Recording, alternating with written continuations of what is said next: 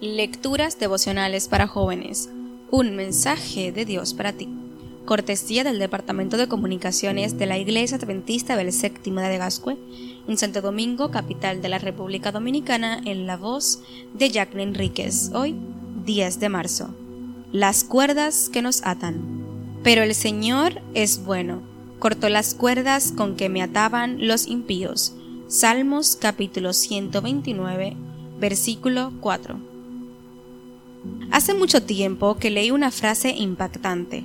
La justicia por la cual somos justificados es imputada.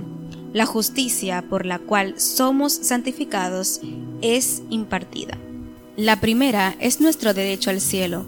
La segunda, nuestra idoneidad para el cielo. Mensaje para los jóvenes, página 32. Hoy deseo invitarte a meditar en una de las dos caras de la moneda que presenta este texto. Mañana reflexionaremos en otro aspecto. No es imputada, es decir, se nos acredita, se nos cuenta gratuitamente sin merecerla. Ya hemos hablado de este tema anteriormente, sin embargo, es una de las verdades cardinales de las escrituras. La salvación es gratuita. Pablo escribió que por la bondad de Dios han recibido ustedes la salvación por medio de la fe. No es esto algo que ustedes mismos hayan conseguido, sino que es un don de Dios.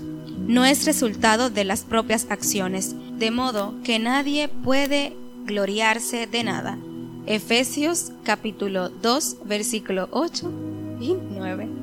Escuché de un caballero al que le costaba comprender que la salvación es gratis. Él había llegado a convertirse en un exitoso hombre de negocios y donaba generosamente en las obras de caridad de su ciudad. Con el tiempo comenzó a pensar que algunos líderes religiosos estaban destruyendo la verdadera religión. Entonces gastó miles de dólares en una campaña para denunciarlos. Trató de mostrarles cómo hacer las cosas correctamente pero no importó lo mucho que dio y se sacrificó. No parecía ser suficiente. El sentimiento de culpa persistió y finalmente tuvo que internarse en una institución mental.